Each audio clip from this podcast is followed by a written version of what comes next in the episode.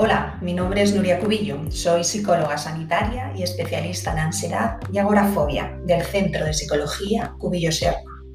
Te doy la bienvenida a mi podcast Vivir con ansiedad es posible.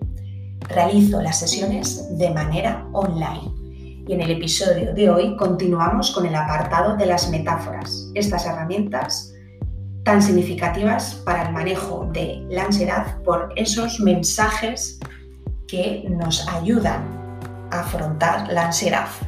Hoy nos toca la metáfora número 3 y se titula La mariposa azul. En ella descubrimos que es necesario afianzarnos a la vida, engancharnos a ella para que sigamos haciendo cosas, que pasemos a la acción. ¿Por qué? Porque cuando pasamos a la acción y vamos, venimos, nuestra ansiedad disminuye y empezamos a encontrar bienestar. Porque como ¿sabes? A veces la ansiedad nos frena, nos aísla y no hacemos muchas cosas. En cambio, cuando hacemos cosas, cuando nos activamos, ya empezamos a manejar la ansiedad. De ahí la importancia de las metáforas y de pasar a la acción.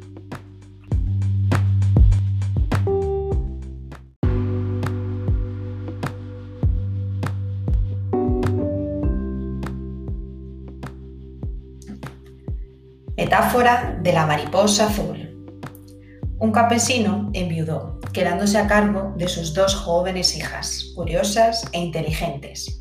Las niñas siempre hacían muchas preguntas. A algunas de ellas el padre sabía contestarlas y a otras no. Como pretendía ofrecerles la mejor educación, mandó a las niñas de vacaciones con un sabio que vivía en lo alto de una colina. El sabio siempre respondía a todas las preguntas, sin ni siquiera dudar. Impacientes con el sabio, las niñas decidieron inventar una pregunta que el sabio no podría responder. Entonces, una de ellas apareció con una linda mariposa azul, que usaría para engañar al sabio. ¿Qué vas a hacer? preguntó la hermana.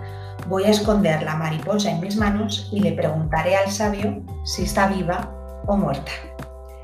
Si él dijese que está muerta, abriré mis manos y la dejaré volar. Si dijera que está viva, la apretaré y la aplastaré. Y así, cualquiera que sea la respuesta, será equivocada. Las dos niñas fueran al encuentro del sabio que estaba meditando. Tengo aquí una mariposa azul. Dígame, sabio, ¿está viva o muerta? Muy calmadamente, el sabio sonrió y respondió, depende de ti, la vida está en tus manos. Una tarea que te conviene realizar es la de afianzarte a la vida.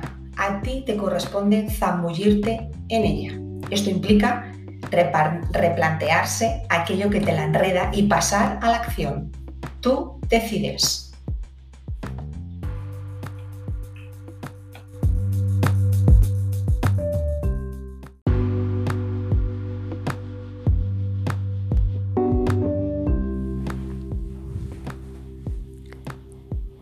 Si te ha gustado, suscríbete al canal Vivir con Ansiedad es Posible para estar informado, compártelo en tus redes sociales, decirte que trabajo de manera online y mi correo es nuria.psicologiacubillo-serna.es. Muchas gracias y me despido hasta el próximo episodio.